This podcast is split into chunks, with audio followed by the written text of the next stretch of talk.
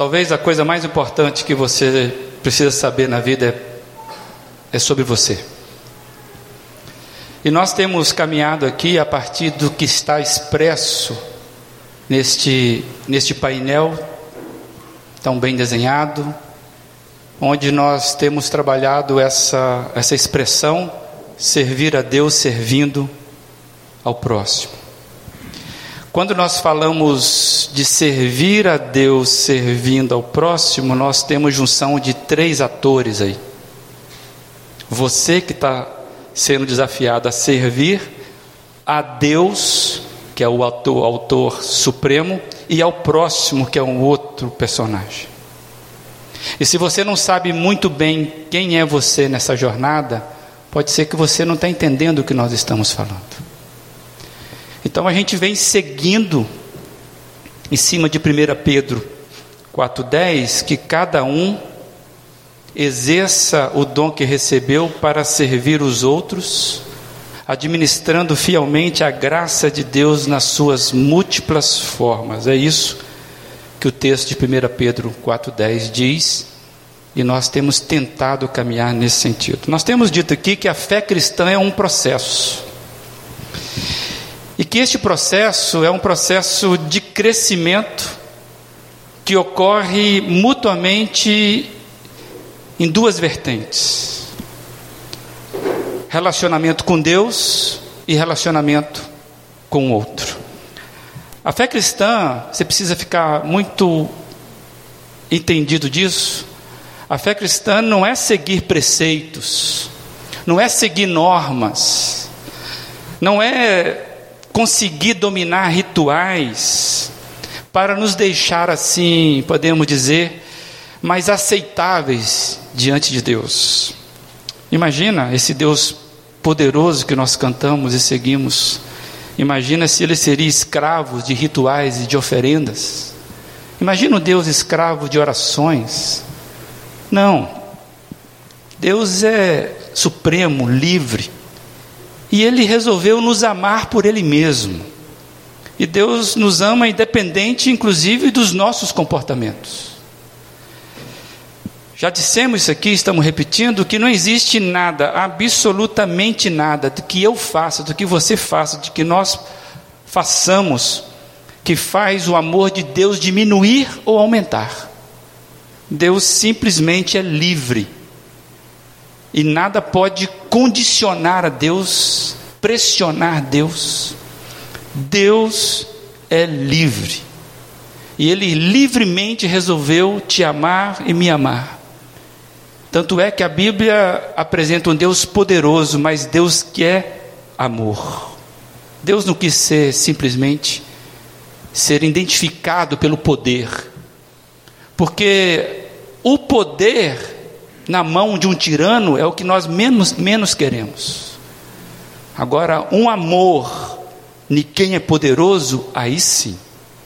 E Deus se apresenta como amor e não simplesmente como poder. E esse Deus livre, ele, ele não se deixa dominar por nenhum, nenhum caminho religioso que eu e você ou qualquer um tente fazer isso. E se você pensar bem, é exatamente o contrário de tudo que a religião tentou implantar para conseguir dominar esse Deus. E se você lembrar, é, vai ver que Jesus ele vai muito contra a religião da sua época. Tem gente que pensa, por exemplo, que Jesus veio fundar uma religião chamada cristianismo. Nada mais errado do que isso, nada mais equivocado do que isso. Pelo contrário, o movimento de Jesus sempre foi contra o comportamento religioso. E nós sabemos que Jesus veio trazer um movimento de vida. Jesus, ele sendo ele mesmo o caminho, o modelo, a fonte. Jesus não veio fundar mais uma religião entre outras. Por isso que nós não estamos falando de comportamentos religiosos. Então, a gente começa a descobrir que o mais importante é eu e você entendermos esse relacionamento com Deus. Como é que se relaciona, como é que se relaciona com Deus? E nós já sabemos que Deus é pessoal. E ele quer um relacionamento pessoal com Ele, sabe, de, de, no front, face to face. E, e não tem como você se relacionar com Deus pessoalmente, sem as arapucas da religião, sem que isso nos impulsione, isso te impulsione a caminhar em direção de alguém, em direção de pessoas. Não tem como você ser devoto a Deus pessoalmente lá, quando você se coloca de joelhos diante de Deus, e se isso não faz você levantar daquela situação para entregar relacionamentos saudáveis a alguém, desenvolver relacionamento com alguém. E é disso que nós estamos falando de 1 Pedro 4,10. Cada um recebeu uma dádiva de Deus para poder entregar a alguém, servir alguém com aquilo que recebe.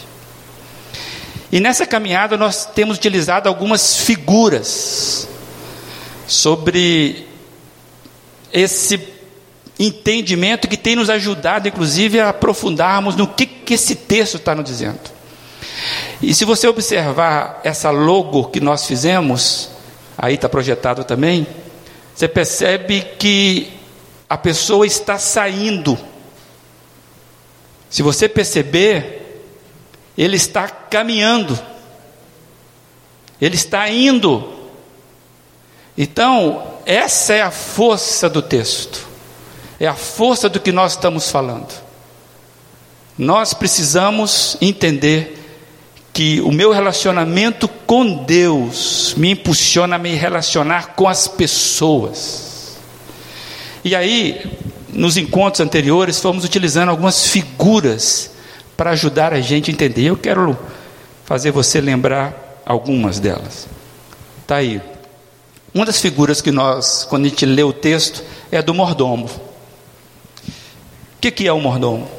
E você é um exemplo muito bacana esse mordomo. Esse mordomo aí é fiel. Mordomo é todo aquele que administra, que cuida do que não é dele.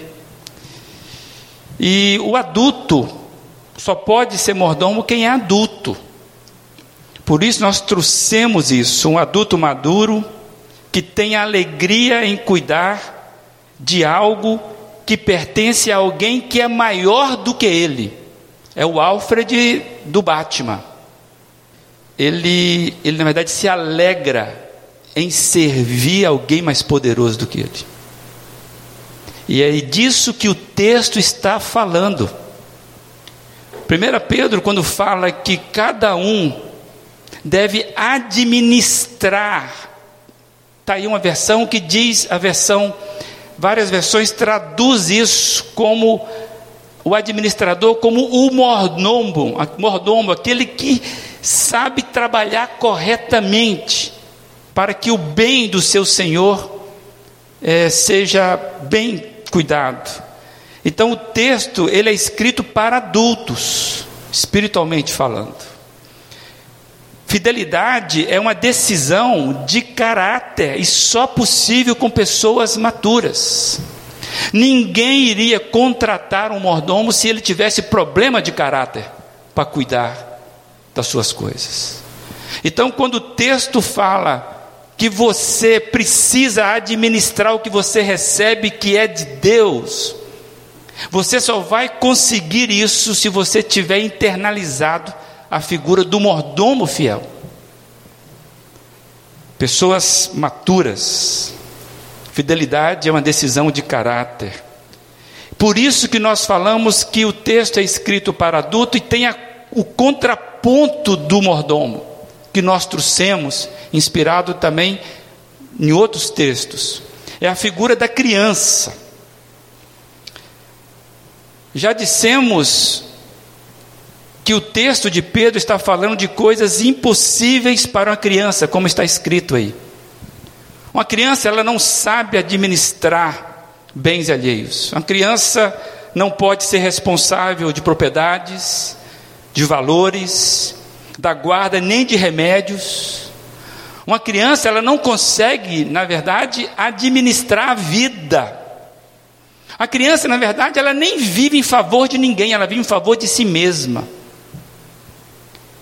E uma criança, ela não consegue administrar suas vontades, ela não consegue administrar o seu tempo, e ela sempre dará prioridade às suas próprias necessidades. Então, o oposto que o texto está nos chamando, porque nós lemos também 1 Pedro 2, que fala da criança que precisa crescer, nós queremos destacar aqui que é a imaturidade da criança que não bate com a maturidade do mordomo fiel. O lado positivo da criança é a sua espontaneidade, a sua vontade de crescer. Mas a criança é imatura. De vez em quando eu vejo os pais tentando negociar com a criança de 3, 4 anos coisas que ela não pode, ela não tem consciência, não tem maturidade para decidir. Filho, você quer sentar aqui? Ah, tá bom. Onde é que você quer sentar? Onde é que você quer sentar? Mas como assim? Ela não tem maturidade para entender onde está perto do fogo, se não está. É você que diz para ela. E eu vejo às vezes os pais é, exigindo uma decisão de um menino de 4, 5, 6 anos, coisas que ele não pode dar. Ele é criança. E é disso que o texto está chamando a atenção. Mordomo é aquele que tem a capacidade de administrar bens dos outros. Criança, ela é imatura, ela não pode fazer isso. E aí, como é que a gente aplica isso para a nossa vida? Quando nós juntamos as duas qualidades, a qualidade do mordomo com a qualidade da criança, aí nós conseguimos entregar com fidelidade, com alegria, com sinceridade, com espontaneidade o que Deus nos confiou. Por isso que o mordomo fiel é aquele que tenta entregar com maior clareza o que recebeu. E se você tem a qualidade da criança no sentido da sua espontaneidade, da sua felicidade, da sua, já viu criança como ela vive intensamente o momento? Isso seria o máximo para mim e para você. Não perder a criancitude, não a, a criancice, não a, a birrenta, mas a qualidade da criança que sabe que quer crescer, que quer, quer nesse sentido. E aí a gente já conversou que somente uma pessoa já adulta está apta para administrar bens alheios e viver em favor de alguém. E aí vem uma pergunta que eu queria que você fizesse para você. Quem sou eu? Conheço as minhas inclinações de mordomo? Você conhece as suas inclinações de criança imatura? Isso independe da idade. Então é importante você e eu respondermos isso: quem sou eu? Quando é que eu me vejo alguém confiável como o mordomo do Batman? Quando é que eu me vejo como alguém com criancice, que eu não consigo administrar as minhas manhas. Acontece entre casal, pai e filho, é, é, professor e aluno, acontece esse tipo de coisa. E a pior coisa que tem é o adulto infantilizado. É ou não é verdade? E nós estamos vivendo uma crise, principalmente de homens. Verdadeiros homens mas infantis, infantilizados. Então, essa pergunta, nós precisamos ser honestos nessa avaliação. Quem sou eu?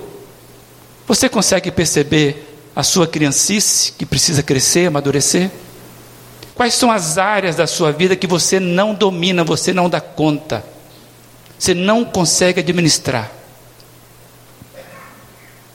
E o que é que você já sabe que você faz bem? E Deus é honrado por isso. Então, precisamos ser honestos nessa avaliação, que ela é difícil, é uma avaliação pessoal. Por certo, você tem amigos. Aqui você tem amigos aqui. E eu queria desafiar você a arrumar pessoas de confiança para ajudar você nessa avaliação. Aproveite o seu em casa, por exemplo.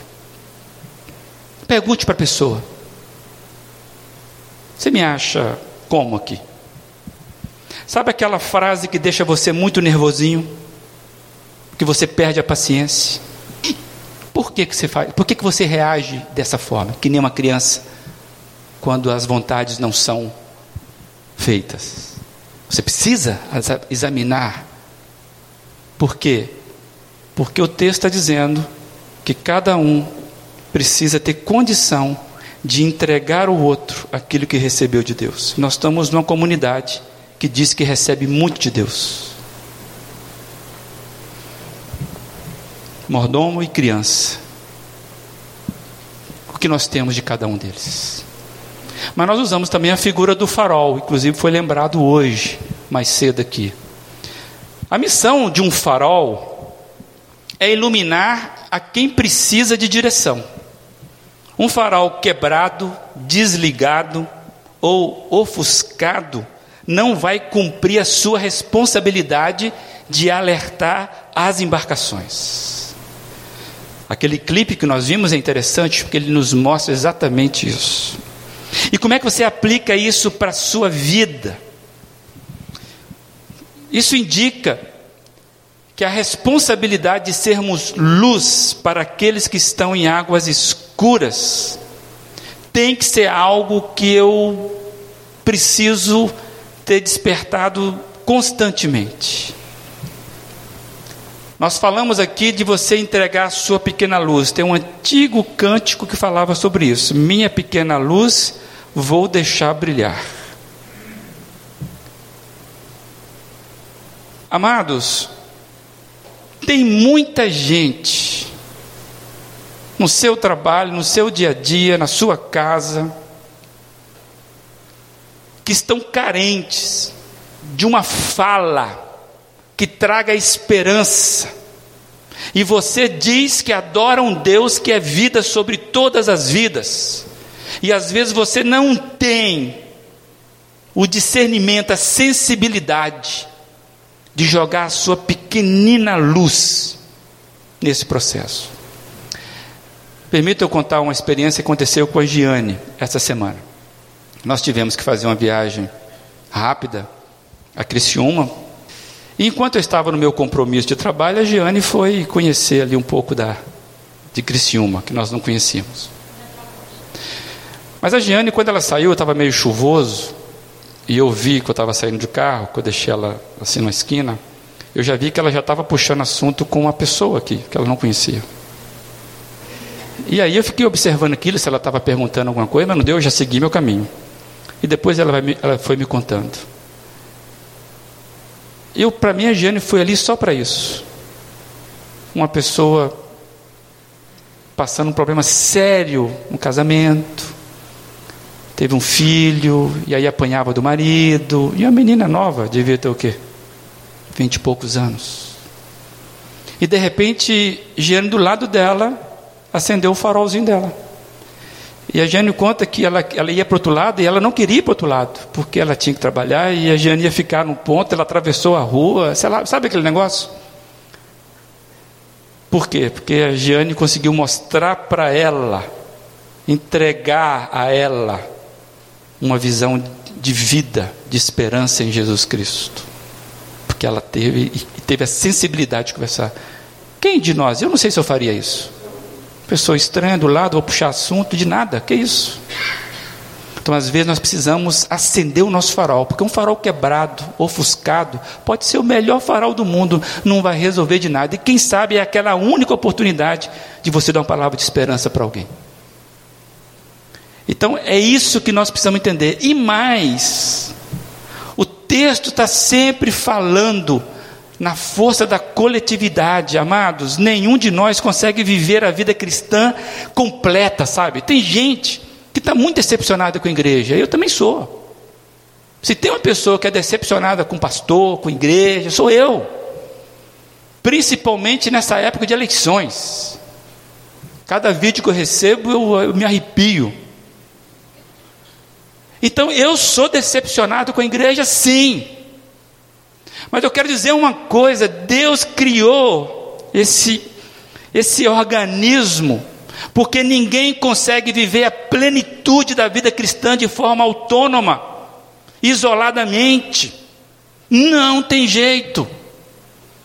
A igreja é a única esperança de nós exercermos a nossa mordomia com a força e com a qualidade que Deus planejou para nós. Não tem jeito, nós sempre seremos mais do que a soma das nossas partes. É que nem o vídeo mostra. Uma luzinha não conseguiria orientar aquela embarcação, mas todo mundo junto foi o farol necessário para aquela embarcação não bater nas pedras. Isolados, sozinhos, nós somos peças frágeis. Por isso que Deus criou a igreja, com os problemas dela. É que nem a arca de Noé. Felipe Yancey, ele traz esse negócio. Ele traz a figura no livro dele. Igreja, por que me importar? Pode comprar, desse tamanhozinho você vai ler no final de semana. Igreja, por que me importar? E ele põe lá: a igreja é que nem a arca de Noé.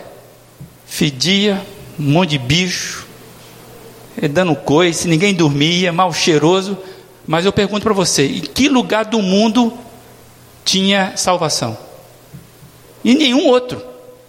É na arca. Se você quisesse ser salvo, tinha que estar na arca. É claro, não estou falando que a igreja é salva. Nós estamos falando o seguinte: que Deus criou uma forma para nós sermos farol e você sozinho não vai dar conta. Você quer viver a sua vida cristã com intensidade, com potência, independente da idade, pode ser você.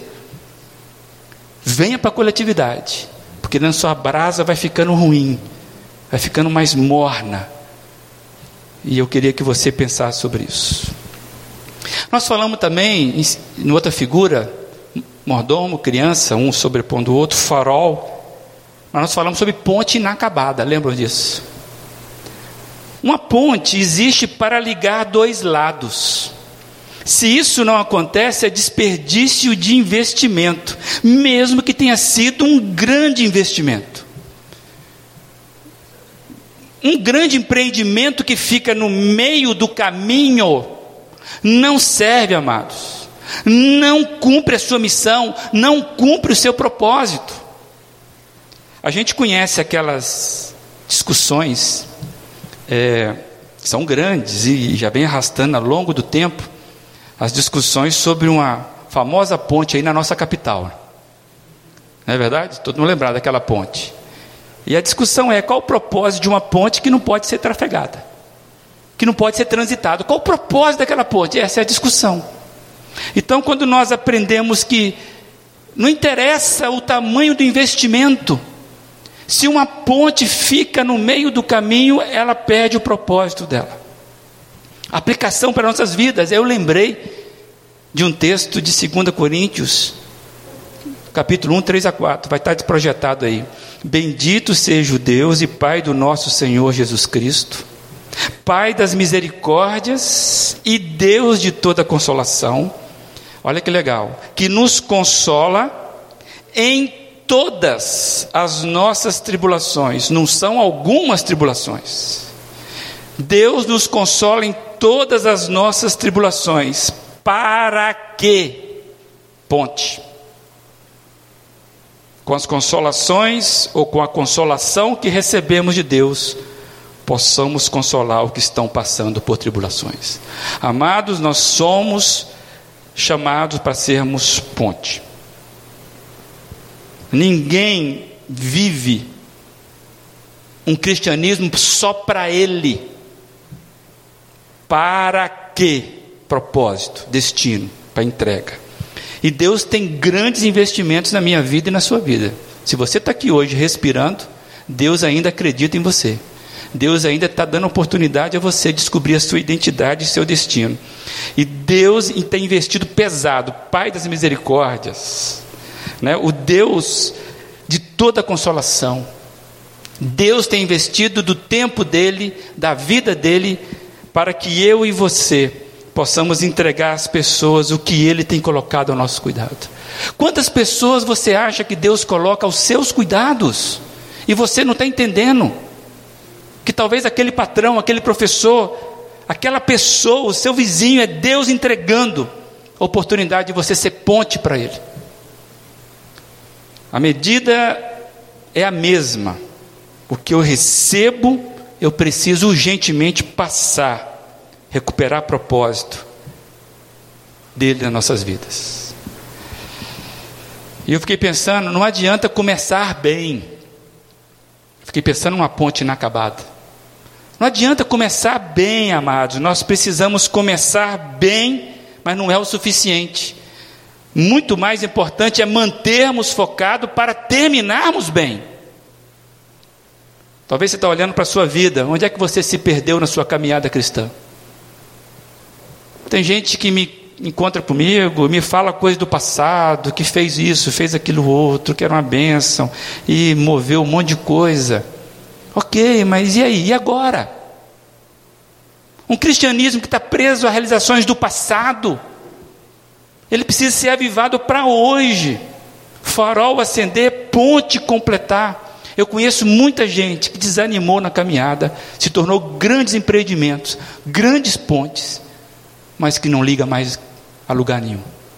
Você precisa olhar para a sua vida, identificar. Você é ponte inacabada.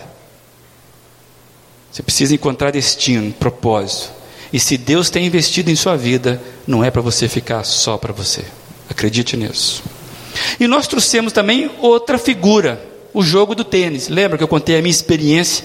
Como é que eu não aprendi a jogar tênis? Né, que até hoje estou lutando, né? Na verdade é isso. O tênis é um, é um esporte muito legal para você ficar com raiva de você mesmo.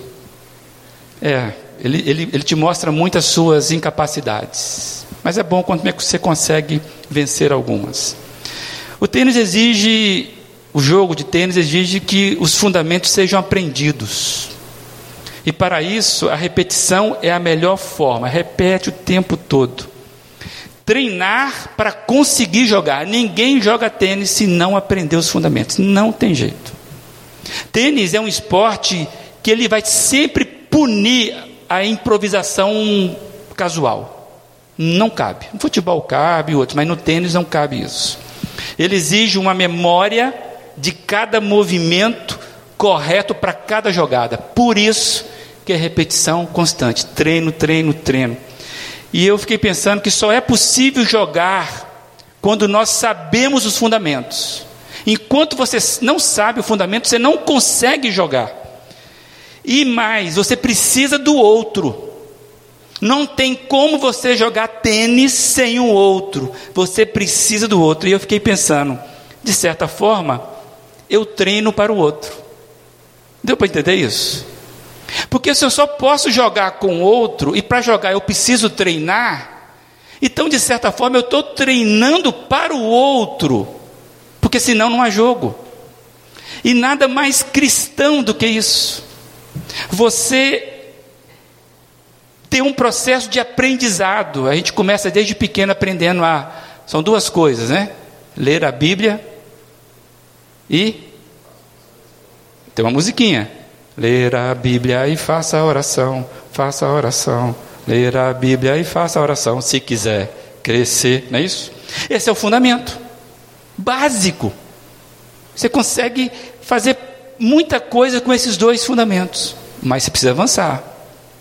E aí, ninguém se santifica para si mesmo.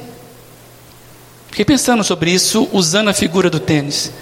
Porque cada um ele administra o que recebe de Deus para entregar na vida do outro. Olha o tênis. Você recebe, treina para entregar ao outro. E eu fiquei pensando que ninguém se santifica a si mesmo, para si mesmo. A santificação, que é uma expressão nossa, de você ir se, se aperfeiçoando no caráter diante de Deus, a santificação nos empurra para relacionamentos.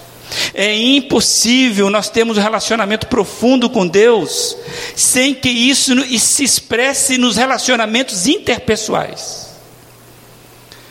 Sabe o que, que acontece? A santidade, ela nos faz mais críticos de nós mesmos. Eu sei o tanto que eu não jogo tênis. E quanto mais eu me atrevo, mais eu percebo que eu preciso melhorar. Santidade nos faz críticos de nós mesmos, mas mais amáveis e tolerantes para com o outro. Tem muita gente que inverte isso.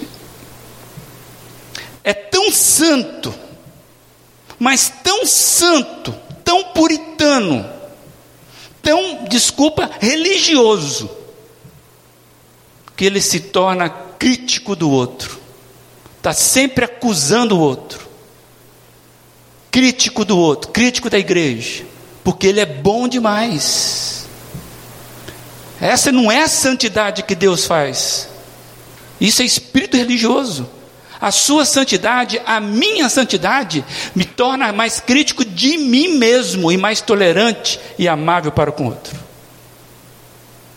O problema é que nós invertemos isso.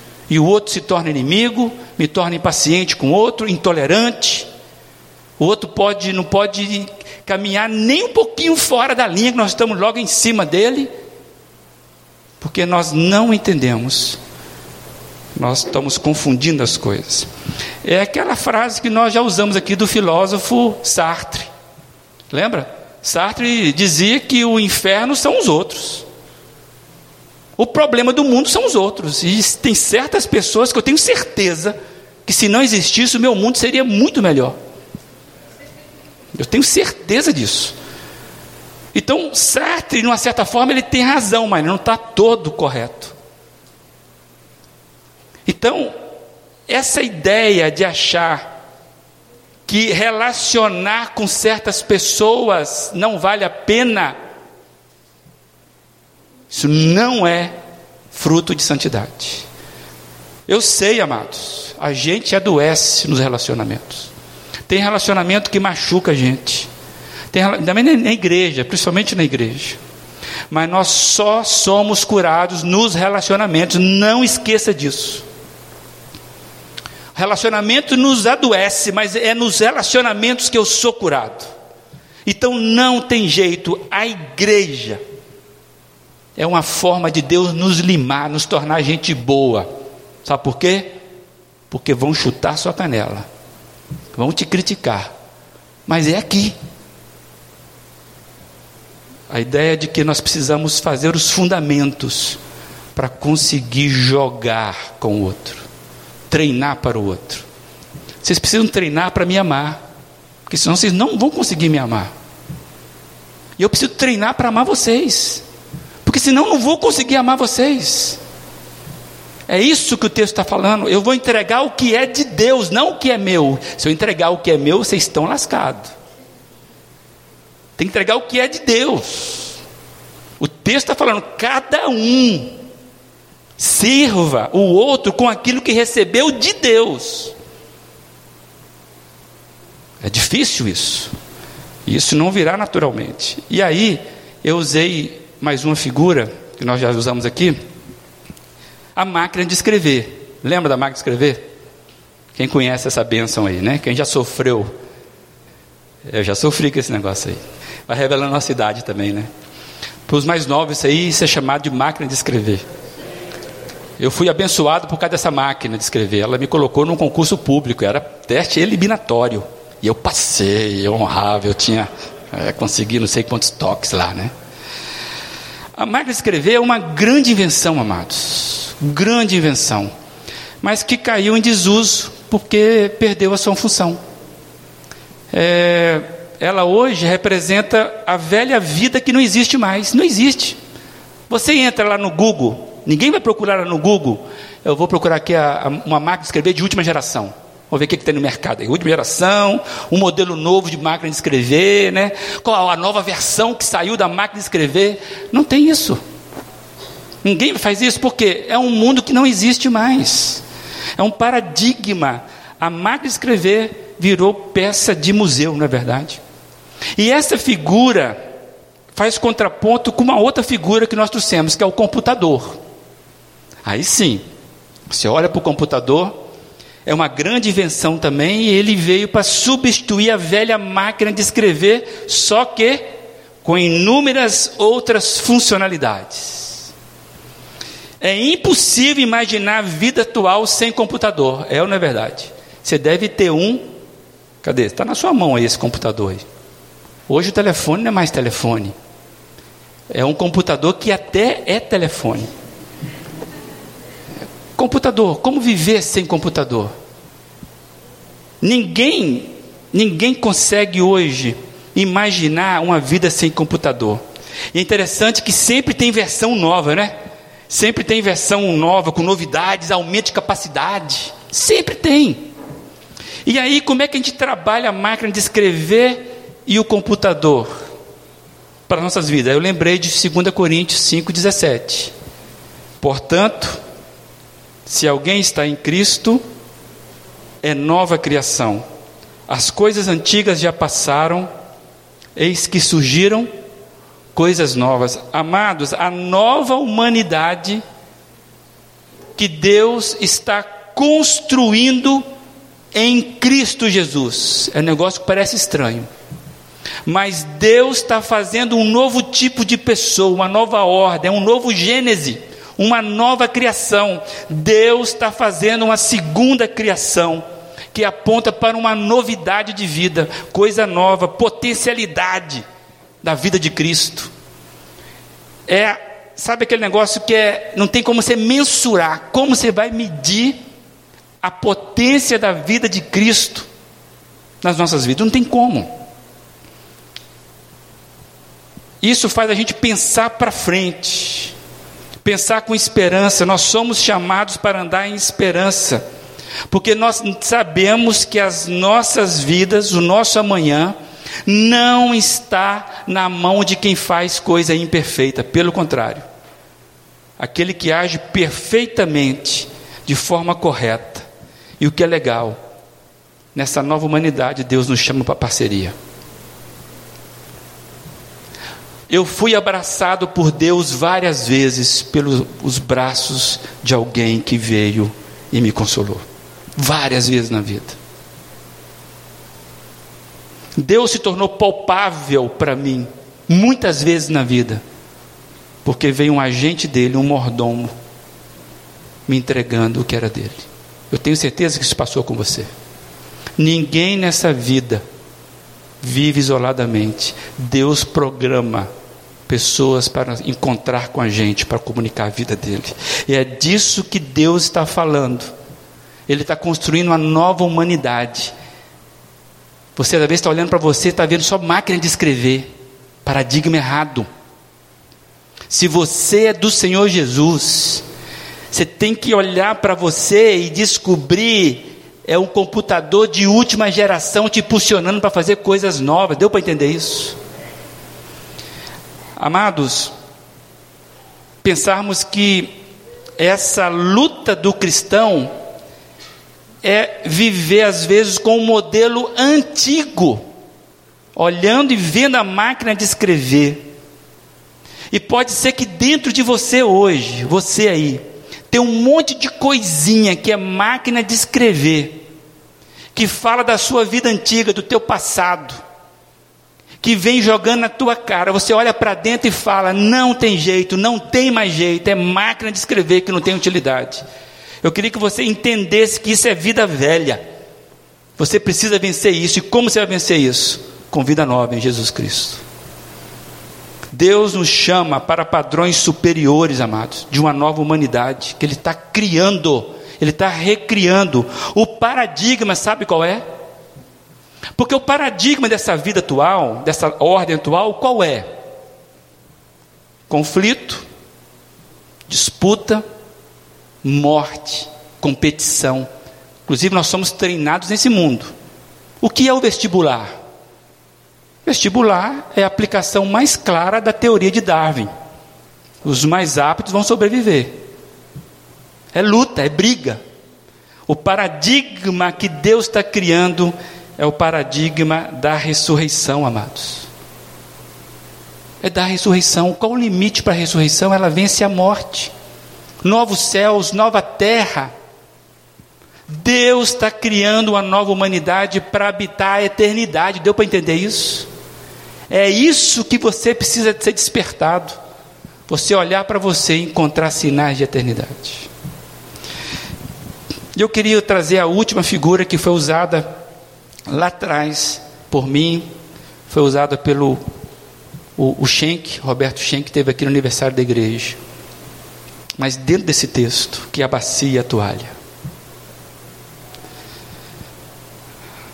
A bacia e a toalha eram utilizados para lavar os pés, cuidar das feridas, limpar, dar descanso.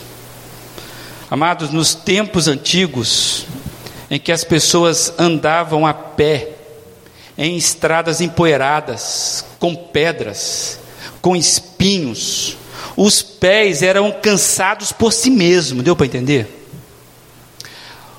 Você já viu o pé de pessoas que vivem de uma forma bruta no sertão? Pé, pé casco, pé, é, é um pé cansado por ele mesmo. Então, essa figura de lavar os pés, a bacia, a toalha, é, é para esse tipo de coisa. E, e o exemplo foi dado pelo próprio Senhor Jesus. Amado, Jesus estava indo para a cruz, ele reuniu com os seus na noite anterior, e ele indica um padrão para os seus seguidores, que é um padrão da bacia e da toalha, e não da briga, e não da competição. Eu queria só que você relembrasse o texto. João 13, a partir do 3, vai ser projetado aí, você pode acompanhar. Jesus sabia que o Pai havia colocado todas as coisas debaixo do seu poder e que viera de Deus e estava voltando para Deus. Assim levantou-se da mesa, tirou sua capa e colocou uma toalha em volta da cintura. Depois disso, derramou água numa bacia e começou a lavar os pés dos seus discípulos, enxugando-os com a toalha que estava na sua cintura. Ponto por enquanto aqui. Isso era trabalho de escravo, de servo. Era inimaginável que um mestre, ainda mais que o texto fala que ele sabia que todo o poder estava com ele, era inimaginável um mestre sair da mesa e lavar os pés dos discípulos. Era o contrário. Chegou-se a Simão Pedro que lhe disse: Senhor, vais lavar os meus pés? Respondeu Jesus: Você não compreende agora o que estou fazendo, mais tarde, porém, entenderá. Disse Pedro: Não, nunca lavará os meus pés. Jesus respondeu: Se eu não os lavar, você não terá parte comigo. Respondeu Simão Pedro: Então, Senhor, não apenas os meus pés, mas também as minhas mãos e a minha cabeça. Respondeu Jesus: Quem já se banhou precisa apenas lavar os pés. Todo o seu corpo está limpo. Vocês estão limpos, mas nem todos. Pois ele sabia quem iria traí-lo. Por isso disse que nem todos estavam limpos. Quando terminou de lavar-lhes os pés, Jesus tornou a vestir sua capa e voltou ao seu lugar. Então lhes perguntou: Vocês entenderam o que eu lhes fiz? Vocês me chamam mestre e senhor, e com razão, pois eu sou. Pois bem, se eu, sendo senhor e mestre de vocês, lavei-lhes os pés, vocês também devem lavar os pés uns dos outros. Eu lhes dei o exemplo, para que vocês façam como lhe fiz. Digo-lhes verdadeiramente que nenhum escravo é maior do que o seu senhor, como também nenhum mensageiro é maior do que aquele que o enviou. Agora que vocês sabem dessas coisas, felizes serão as que praticarem. Como assim feliz em lavar a pé dos outros? É porque nós não entendemos que o padrão do reino é diferente, amados. Jesus sempre vai nos constranger.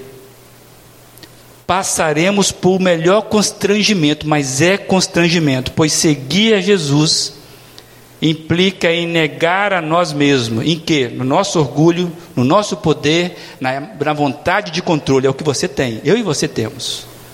Orgulho, vontade de controlar, sede de poder. Por isso que servir a Deus, servindo ao outro, não é algo que vem naturalmente de nós. Não vem. Nós não queremos servir ninguém, nós queremos ser servidos. Enquanto não cair essa carapuça minha e sua, nós não vamos experimentar do fluir da graça de Deus. Aquilo que Francisco de Assis diz, de fato é muito melhor entregar, dar, do que ficar pedindo e querendo receber. É inversão de valor. E na, na ocasião que nós pregamos sobre isso aqui, nós contamos a história de Francisco. Francisco já tinha feito o voto de, de pobreza, já estava com seus seguidores, e numa noite fria, passando pela estrada, ele viu um mendigo que pedia coisa para ele, mas eles não tinham nada para entregar. Diz o texto que Francisco tirou a capa dele, que ele tinha, e entregou para o mendigo, abraçou para aquecê-lo e seguiu o seu caminho. Mais adiante, Francisco cai de joelhos chorando. E os seus discípulos não entenderam e falaram: Mestre, o que está acontecendo? E ele diz assim: Eu me orgulhei de ter feito isso. Essa é a luta do cristão. Nós conseguimos tirar a coisa ruim até em solidariedade, deu para entender? É por isso que eu fico julgando um ou outro, porque eu, eu sou o padrão. E Cristo vem com a bacia e com a toalha dizer: servir a Deus, servir no outro, não é algo que vem naturalmente da gente. Ninguém, amados, é todas as figuras que nós usamos aqui o tempo todo, ninguém, nenhum de nós. Isso por um lado é muito bom, por lado é terrível. Você precisa lembrar que está num processo.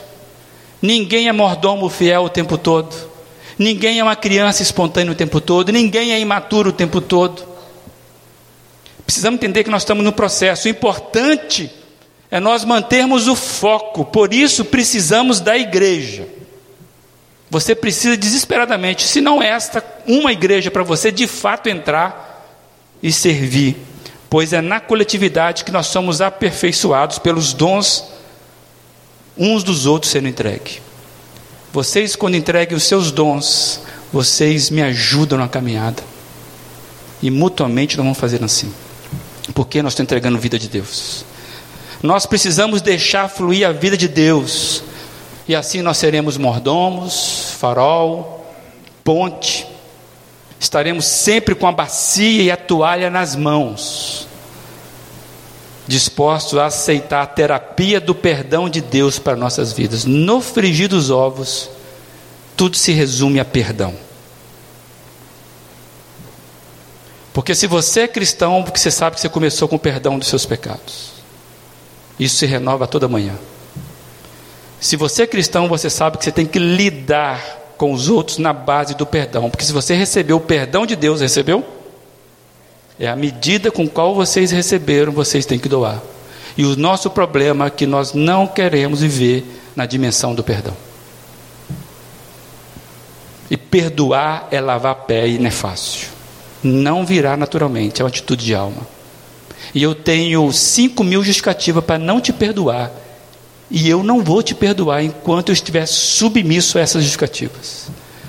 Por isso que não existe razão para o perdão perdão, atitude da alma. E eu queria terminar com um texto do Eugene Peterson, Peterson e depois lendo outro texto. Olha que o Eugene diz. O amor que experimentamos em comunidade é baseado na experiência que temos a respeito do perdão de Deus.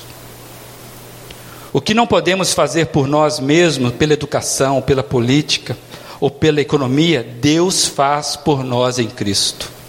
Essa é a base, a única base sobre a qual uma comunidade de amor pode ser edificada. O estilo de vida cristão não elimina o pecado da comunidade. Os cristãos não se transformam em seres que não pecam. A única abordagem saudável e bíblica ao pecado é o perdão, perdão motivado pelo amor e no centro desse amor está Jesus Cristo. O pecado que, que é confessado e perdoado nos liberta para desenvolver relacionamentos de amor, não apenas com nosso Senhor, mas uns para com os outros. Esse é o seu problema, esse é o meu problema. Uma comunidade de amor passa pelo perdão resolvido em Jesus Cristo. Eu não sei de quando você está ouvindo essas mensagens, desde maio. Quantas vezes você usou a bacia e a toalha nessa sua caminhada? Se você não teve necessidade de usar, eu queria que você repensasse seriamente o seu cristianismo. E eu quero terminar com 1 João, também lendo na, na versão a mensagem. Vai ser projetada aí. Meus amigos queridos, isso é palavra do Senhor, tá, amados? Isso não é um texto de homens. Meus amigos queridos, se Deus nos amou assim, então devemos amar uns aos outros. Ninguém vê o Deus, nunca. Mas se amarmos uns aos outros, Deus habitará no, no íntimo do nosso ser e seu amor será completo em nós amor perfeito. Sabemos que estamos vivendo uma vida plena nele e ele em nós, porque ele nos deu vida que procede da sua vida, que vem do seu Santo Espírito. Além disso, vimos por nós mesmos e continuamos a afirmar que o Pai enviou seu Filho para salvar o mundo, quem confessa que Jesus é o Filho de Deus participa de um relacionamento íntimo e estável com Deus. É por saber disso que abraçamos esse amor que procede de Deus. Deus é amor. Quando passamos a habitar permanentemente no amor, vivendo uma vida de amor, vivemos em Deus e Deus vive em nós. Assim, o amor tem controle da casa, fica à vontade e amadurece entre nós. E não temos mais preocupação com o dia do juízo. Nossa situação no mundo é idêntica à de Cristo. No amor não há espaço para o medo. O amor amadurecido expulsa o medo. Considerando que o medo causa uma vida vacilante e cheia de temores, medo da morte, medo do julgamento, podemos dizer que quem tem medo não está completamente aperfeiçoado, aperfeiçoado no amor. Mas nós podemos desfrutar o amor, amar e ser amados, pois primeiro fomos amados. Por isso agora podemos amar. A verdade é que Ele, Jesus, nos amou primeiro. Se alguém se vangloria dizendo, Eu amo a Deus, mas odeia e despreza seu irmão, é mentiroso. Se não ama a pessoa que vê, como pode amar a Deus a quem não vê? O mandamento que temos da parte de Cristo é sem rodeios: amar a Deus se vê na prática de amar o próximo. Vocês precisam amar os dois. Que Deus nos abençoe ao ponto de sermos encontrados aqui, enquanto comunidade, neste padrão. Não existe padrão melhor do que esse. É este é o padrão. Olhe para você e você pode falar: Eu não tenho capacidade, e não tem mesmo. Por isso que nós vamos trilhar no amor perdoador de Deus. Por isso que nós cantamos aqui que a gente consegue perdoar no Senhor. Você não é chamado para gostar de ninguém, você é chamado para amar as pessoas. Que Deus abençoe a sua vida, que possamos servir a Deus, servindo o próximo, servindo demais, porque ficar na metade disso, como diz o texto, é mentira. É uma vida mentirosa. E nós não queremos viver na mentira. Você quer viver na mentira? Você quer viver uma verdade? Então está dado o recado para você da parte de Deus. Fique na paz.